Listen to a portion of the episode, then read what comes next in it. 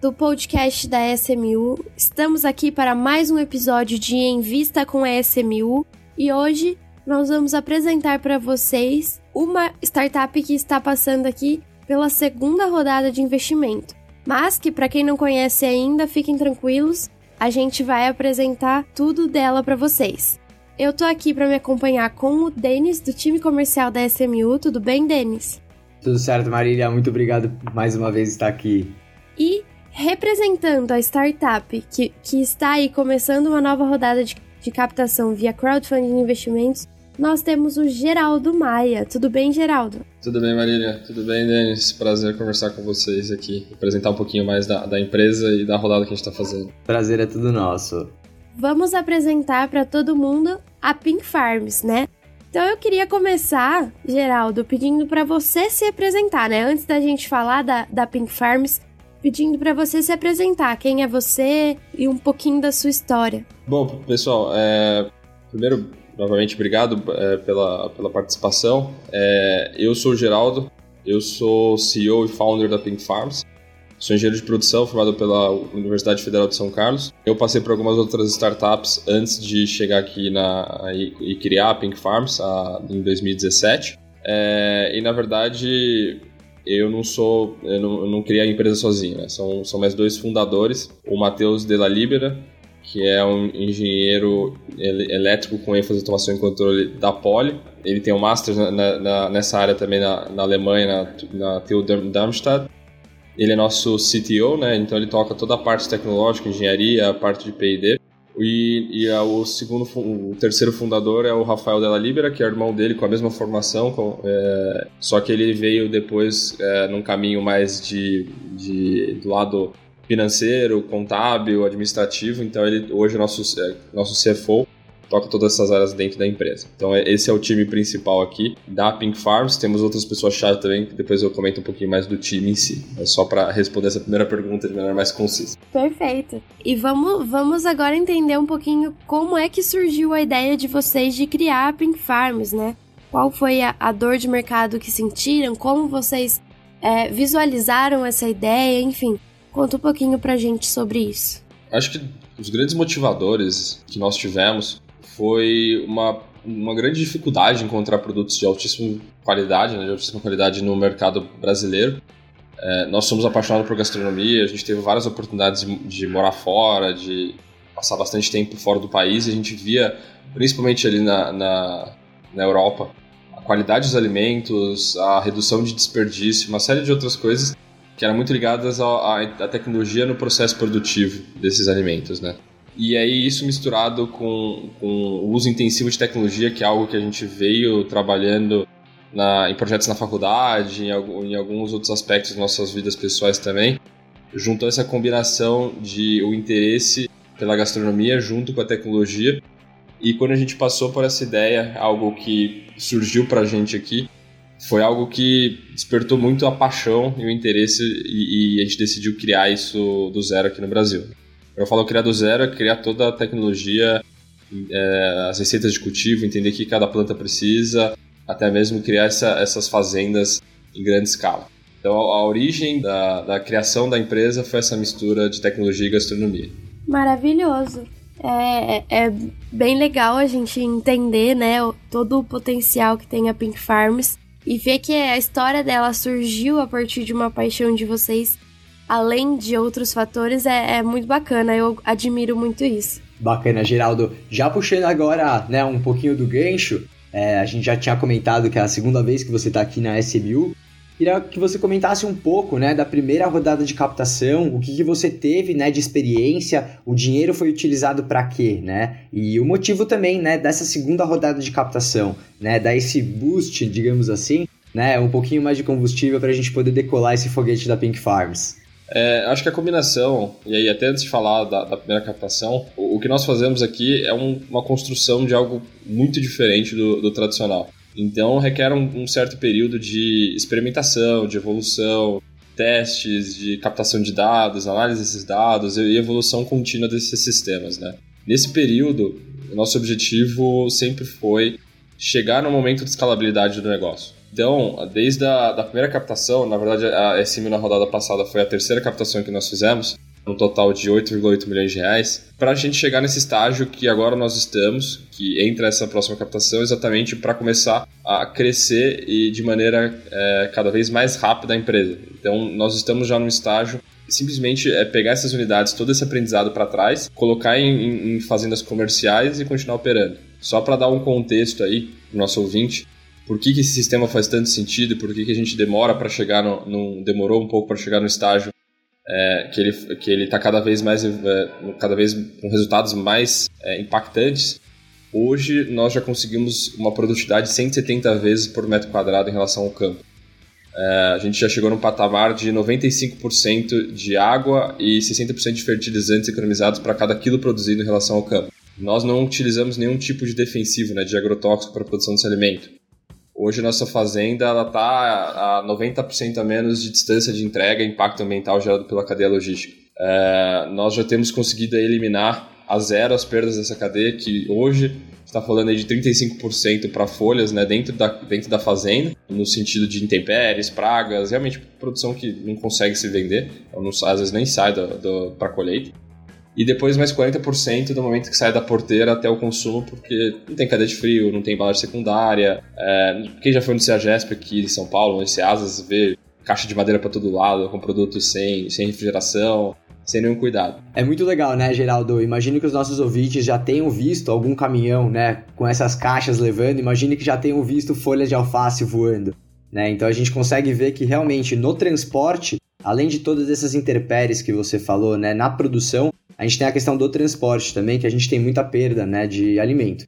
Então, por estar localizado né, na Vila Leopoldina, correto? Ela acaba tendo mais próxima do seu consumidor, né? Então, você tem essa questão da redução, né? De toda essa perda da cadeia. Isso é muito bacana. Isso com, e a gente consegue aumentar ainda o shelf life mais de quase três vezes já hoje, né?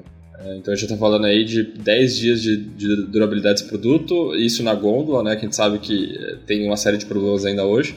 A gente já tem conseguido é, testes internos entre 3 e 4 semanas aí de, de durabilidade desse produto. Nosso objetivo é levar isso cada vez mais para o consumidor também.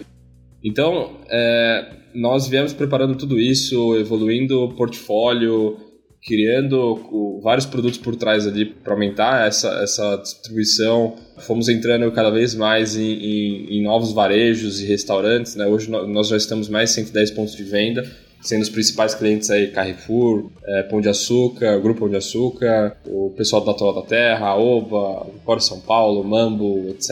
Restaurantes de altíssimo padrão como Hilton, Zuco e restaurantes até algumas vezes restaurantes menores também. Então, hoje nosso alcance ele é limitado, na verdade, pelo que a gente consegue produzir e não por quem demanda nosso produto. Então, essa rodada ela casa pela, pela, pela necessidade de aumentar a demanda de a, a oferta desses produtos dada a demanda que nós temos. Então, só com isso, nossa expectativa é aumentando 10 vezes a produção já com essa, com essa rodada. A gente consiga rapidamente atender e já tá olhando para novas unidades aí para continuar aumentando o volume de produção. É muito legal, né? E vocês se espelharem em algum modelo né, fora do Brasil, para vocês seguirem essa questão da Pink Farms, né? Acredito que os nossos ouvintes queiram entender um pouquinho da onde que surgiu essa ideia, né? Como vocês entendem essa, esse caminho, né, que vocês estão seguindo que dará totalmente certo? Com certeza. É, quando nós começamos, existiam algumas empresas no Japão, no estágio inicial, e duas é, que estavam iniciando comercialmente nos Estados Unidos. Era o Farms e a Bauer. Na verdade, esse mercado ele aqueceu muito nesses últimos é, quatro anos, quatro, cinco anos aí, na verdade, já temos três empresas com status de unicórnio lá fora, entre Infarm, a, a Plant e a Bauer. É, e só nos últimos quatro anos a gente teve aí um pouco mais de 3,8 bi de investimento nesse mercado, de dólares, né? Então é um mercado que está bem forte. O mercado americano e europeu, a gente estava contabilizando mais de, de 40 unidades de produção em grande escala já. É, e nesse mercado na América Latina nós somos os maiores e é um mercado ainda que está é, tá entrando na, na, na sua é, maturidade, né? Agora sim que com a nossa próxima unidade a gente vai ter uma, uma, uma representatividade nesse mercado global aí. É, e a gente vê, tem, tem visto cada vez mais investimentos pesados. A semana passada, a Acres acabou de, de colocar um investimento de 120 milhões numa unidade na Georgia que é a primeira unidade deles fora do Midwest americano. Então eles estão expandindo muito rapidamente. A Calera já está indo para a 12 unidade no, nos Estados Unidos. Então a gente está vendo que o próprio mercado está dobrando, triplicando os investimentos e, e, cada vez com foco maior e agora realmente atender essa demanda é, suprimida por produtos de altíssima qualidade que são muito diferentes do tradicional. E a grande vantagem desse modelo, para finalizar esse ponto, é que a tecnologia, a receita que você usa, é, em, na, na, criada para um certo local, ela, consegue funcionar do mesmo jeito em qualquer lugar do mundo. Né? Você basicamente faz algumas adequações de projeto. Então, nossa mesma unidade depois, em expansão, ela pode servir para qualquer lugar da América Latina, se a gente quiser expandir depois para Oriente Médio, para os Estados Unidos, para o Canadá. É, isso funciona exatamente da mesma maneira. E do outro lado, nós temos um conhecimento muito profundo do mercado brasileiro e a gente consegue enxergar em, em, evolução de portfólio também para trazer produtos que não são produzidos aqui, como principalmente a parte de berries. Né? Então a gente sabe que é um produto muito interesse do, do consumidor brasileiro, só que produtos eles são importados, no geral congelados, e quando não são congelados o preço é mais de 300 reais o quilo no geral. Então a gente enxerga uma série de outras oportunidades também nesse mercado, no sentido não só de expansão do que a gente já faz, mas também de trazer um portfólio que hoje, em torno de 30, 34 SKUs, a gente ia levar para mais de 400 SKUs nos próximos 5 anos muito bacana, né? A gente vê que o mercado está pedindo, né, essa expansão da Pink Farms, né? Então não é né, uma coisa que casa exatamente com a sua ideia, né? Expandir novas unidades e conseguir trazer né, essa questão da qualidade do produto, a crocância, o tempo maior, né, que você consegue deixar na prateleira, né? É, esse time shelf, né, que você consegue aumentar você traz essa qualidade para o consumidor. E acho que nossos ouvintes querem entender um pouquinho, né? É, como que vai funcionar essa segunda rodada de captação? É, a captação está sendo com a SMU e quais outros parceiros, né? Você está buscando, né? Para fazer essa captação total? E o valor, né? Onde que você vai utilizar, expandir? Você já comentou um pouco do centro, né? Do novo, da nova Pink Farms, né? O novo centro Pink Farms. Mas explicar um pouquinho com mais detalhes. Esse capital, Denis, ele vai ser utilizado principalmente para implementar uma nova unidade e aumentar a unidade atual. Né? Então, na verdade, nós teremos duas unidades operacionais. A unidade atual ela vai é, basicamente duplicar a área, mas são produtos de mais alto valor agregado que a gente já tem uma demanda e são mais focados em, em food service, né, em restaurantes, que são os microverdes e alguns outros produtos nesse nível. É, e a próxima unidade ela já vai ser construída do zero com toda a evolução da tecnologia, principalmente em quesitos de automação que elas vão ter uma, um, um pulo de, de, de, vamos dizer assim, de complexidade em automação, né? Ou seja, a gente vai ter é, áreas que hoje, por escala, a gente não consegue colocar, como movimentação, parte de rotulagem, empacotamento, pesagem automática, inspeção. Uma série de sistemas que hoje, dado a escala que nós temos, a menor máquina no geral que já existe no mercado, ela vai, so, vai sobrar, na proximidade ela já vai fazer sentido. E do outro lado, isso tudo que a gente está fazendo, junto com uma série de evoluções é, em, em, custo de produto, é, como entrar no mercado livre de energia, é, escala de compra e vários insumos que a gente tem aqui que vão reduzir preço. Nossa estimativa é que a gente vai reduzir de maneira conservadora 45% do custo desse produto, na verdade tornando esse produto até mais barato do que o tradicional. Então, de, dessa captação total, nós estamos falando aí uma captação target de 15 milhões de reais. Então a gente está considerando que, que a gente vai fechar 5 milhões na SMU nós temos 10 milhões por fora. Desses 10 milhões por fora, nós já temos 4 a 5 comprometidos aí, é, que a gente chama de soft commit, né? Então já tem a pessoa que definiu, já falou montante, já está com os documentos e agora basicamente a gente está no momento final, como mesma maneira que a gente está com a SMU, de trazer, trazer o pessoal, assinar os documentos, etc. Então, esse restante, esses 5 a 6 milhões restantes, nós ainda, ainda, ainda temos uma série de, de, de de investidores que já estão analisando, que estão levantando, que estão fazendo as análises e, e comitês deles, exatamente para a gente fechar nessas próximas três a quatro semanas aí em paralelo a SMU. Então, com esse capital, é, a gente consegue elevar bastante a capacidade de, de colheita da, da, da, Pink Farms e a capacidade de faturamento. Para dar um, uma, uma visão aí, a gente deve pular aí de umas 2,3, 2,4 toneladas hoje de produção para mais de 26, 27 toneladas mês né? Isso com um aumento de faturamento aí para a gente chegar num, num, num, target de quase 20 milhões de anos de faturamento, já com um fluxo de caixa positivo, né? Então gerando caixa aí para a empresa e usando depois esse caixa até para implementar novas unidades. Então a gente já, já chega num ponto que a escalabilidade ela já fica muito mais simples, a gente abre uma série de portas aí, até se a gente decidir usar, tomar crédito, por exemplo, um CRA, por exemplo, um recebíveis de agronegócio, um FIAGRO, uma série de outras opções, para não necessariamente depender só de investimentos e equity aí para fazer, é, fazer diluição dos acionistas para aumentar a empresa. Então a gente considera que essa é uma das últimas rodadas necessárias da empresa para é, a gente entrar no modelo de escalabilidade que não requer recursos que vão diluir os acionistas, os fundadores, etc. Então é um estágio bem, bem interessante para a empresa e muito interessante principalmente para o investidor, porque o múltiplo dele não vai ser mais diluído provavelmente, ou vai ser muito menos diluído do que deveria, do que poderia no caso, para próximas evoluções da empresa. A gente vai aumentar muito mais o valuation em relação ao que a gente vai captar é, em sequência em próximas rodadas se a gente quiser. Isso vai permitir que a gente aumente esse múltiplo do nosso investidor de maneira muito mais é, eficaz ali, é, sem precisar continuamente diluir ele. Então é um pouco do formato que a gente está imaginando e, e, já tem algumas noções de como fazer isso, já tem estudado bastante nesse sentido. Muito legal. Em relação a prazos, né? Tudo isso que você está esperando, Quanto tempo você acredita, né, que já vai estar tá operacionalizando essa nova Pink Farms, né, a Pink Farms 2.0, digamos assim? São duas etapas, né? Então, o aumento da fazenda atual, ele com capital agora entrando até o final de julho, comecinho de agosto, a gente é, é, é algo que já está o projeto pronto e na verdade é um sistema relativamente fácil de implantação. Ele é, ele é, mais simples que, o, que, os modelos de folhas, de folhosas, né? Então, nossa estimativa é que até o meio para o final de novembro já esteja operando.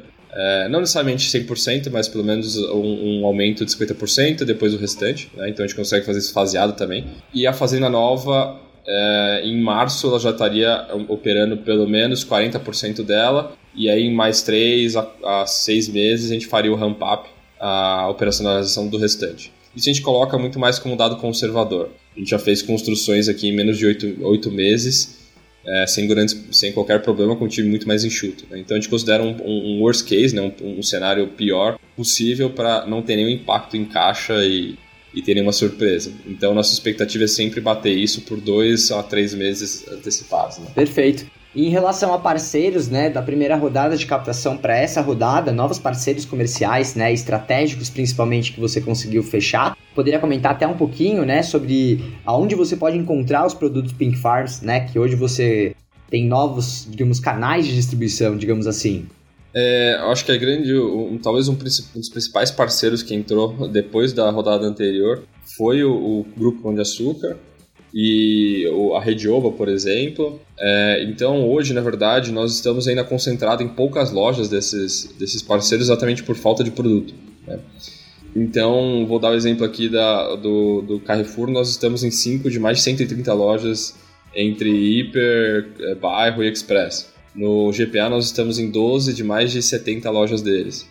Então hoje é, o, o, que eu recomendo para quem quiser comprar o nosso produto é entrar no site, a gente tem ali um, onde achar, e consegue botar o CEP ou informação da, da rua é, e achar o local mais próximo possível ali para compra ou até comprar online se achar, se achar que faz sentido, se preferir esse caminho também. É, mas hoje esses locais a gente já tem uma penetração a gente está tentando garantir o um máximo de produtos dentro da loja, mas gente, até com esse aumento de, aumento de demanda a gente tem visto que tem é, tem tido ruptura com uma certa frequência porque os produtos estão girando cada vez mais rápido dentro desses locais também. Então, é exatamente por esses motivos, eu até sempre levanto uma pergunta da, da Regiane, é, que foi semana passada no grupo, quando foi criada ali do, do WhatsApp da, dessa rodada, dela falando que ela ia toda vez na terça-feira no, no, no Zafari Bourbon, que é aqui dentro do, da, do lado do, do Palestra Itália, aqui do, do estádio do Palmeiras. Exato, Perdiz e Pompeia, Barra Funda ali nesse, desse eixo ali da, da, zona, da zona oeste. E que a toda terça-feira ela encontrava ainda produto e agora chega terça-feira de manhã ela já não encontra produto. E a gente entrega na, na segunda de manhã. Então é exatamente isso que a gente está tentando é, evitar com esse aumento de oferta. Então a gente sabe que é, é algo que precisa aumentar a produção exatamente para a gente atender muito bem nossos clientes e, e aumentar o faturamento, aumentar a receita, aumentar o alcance dessa marca. E é algo que a gente vê que né, já está previsível que aumente, né? Que como você mesmo disse, a demanda ela está maior do que a oferta. Né? Então realmente a gente consegue ver um, um cenário bem. É, a gente consegue ver um cenário muito legal né, pela frente. E em relação à nova localidade, né? Onde que você vai fazer essa nova Pink Farms? As pessoas também vão poder fazer visitas, que nem acontece hoje na, na Pink Farms na Vila Leopoldina? Sim. É, hoje, é, até mais ou menos abril nós estávamos fazendo algumas visitas guiadas. É, a gente precisou parar por uma série de outros motivos internos. É, Para essa rodada ah, nós já devemos ter algumas uh, agendas aí, turmas para visitação. Então, nessa semana a gente vai definir uma série de datas uh, exatamente para trazer o pessoal e também fazer um tour guiado. Uh, essa parte de visitação é algo que a gente sabe que é muito interessante. Hoje, na fazenda atual, ela não tem espaço necessariamente para fazer visitas grandes. E na próxima a gente imagina e já está dentro do, do escopo do, do projeto, áreas exatamente para a gente conseguir trazer principalmente escolas, né, que é o nosso maior interesse ali porque é algo, é algo que pode ser extremamente lúdico e, e, muito interessante para trazer de novo essas crianças é, para um negócio que hoje está cada vez mais distante, né, que é o agronegócio. No sentido de saber de onde alimenta, do alimento vem, por que, que é importante a gente tomar cuidado, é, como, como escolher o alimento, como que é realmente colher um produto desse, sabe? É uma coisa que eu tive na escola. Na minha escola, quando eu tinha 5, 6 anos de idade, tinha horta, então eu lembro desse processo, eu achava super legal. É, e eu sei que boa parte das escolas hoje não tem esse tipo de, de contato e fica cada vez uma coisa mais distante. Então eu acho super interessante a gente ter esse, essa abertura tanto para crianças quanto adultos mesmo que queiram conhecer cada vez mais a tecnologia e tenham interesse. Fora que é algo totalmente inovador, né? Então, para uma criança ver aquelas prateleiras gigantes com os LEDs, totalmente as plantinhas nascendo, né? Todo o ciclo de vida da plantação é algo que realmente é muito bacana. E o que, que, você espera, é, digamos assim, em relação a microgreens, a novas linhas de receita? Você já comentou anteriormente. Poderia discorrer só um pouquinho, né? Dar um pouco mais detalhes, o que, que você espera, novos parceiros que você está fechando, pesquisa e desenvolvimento e tudo mais. Sem dúvida. É... Os nossos desenvolvimentos para a próxima unidade, a gente já vai dobrar a quantidade de SKUs, né? Então isso já está tudo desenvolvido por trás. Então quando a gente fala aí, são principalmente outras folhas e ervas, né? Então, hoje a gente está produzindo basicamente alfaces e microverdes, são vários tipos de cada um deles.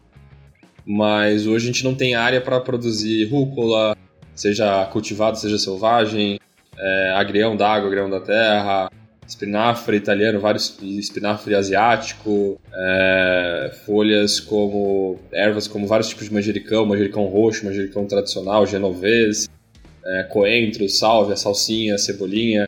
É, tem uma série de produtos que a gente já tem desenvolvido, tem um, alguns produtos que, gente, que são chamados de punks, né? São produtos alimentícios não tradicionais que têm alto valor agregado também. A gente já fez uma série de produções. A gente já produziu é, em pequena escala pimenta, biquinho, por exemplo.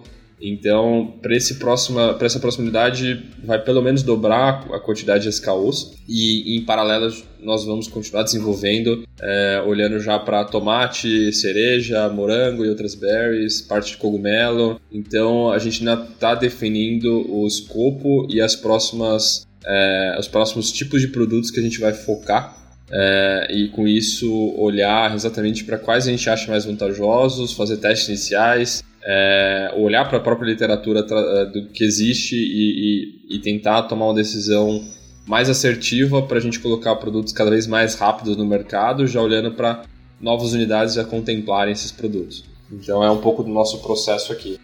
E do outro lado, na verdade, a questão de aumento comercial ela está muito ligada a aumentar a quantidade de lojas desses locais que a gente atende. Então, é, por exemplo, alguns desses grupos a gente já teve demanda para aumentar ou mais de triplicar o volume é, é, de lojas. Hoje é uma coisa que a gente está segurando. E dentro dessas próprias lojas, que nem eu comentei o caso ali do, do Zafra, e isso acontece com boa parte dos nossos clientes, aumentar às vezes de uma entrega semanal para três a quatro entregas semanais nesses locais. Isso vai aumentar significativamente o, o volume de produtos em cada loja, o nosso market share dentro daquela loja. E do outro lado, tra trazer novos produtos. Então, mesmo aumentando 10 vezes a, a, o volume de produção, nossa expectativa é pular de 110 para 300 a 400 lojas aí de, de venda, né? pontos de venda. Então a gente vai provavelmente 3 a 3,5 vezes a quantidade de lojas, não vai necessariamente aumentar nesse mesmo ritmo. Porque a gente tem um trabalho muito maior para fazer dentro de cada loja também aumentar essa, essa proporção e market share dentro de cada, de cada posição que nós temos. Muito bacana. Então, ouvinte, se você ficou interessado em conhecer a Pink Farms, basta entrar no site da Pink Farms, www.pinkfarms.com.br Lá você pode agendar o seu tour e conhecer toda essa novidade e ainda provar né, um pouquinho da Pink Farms.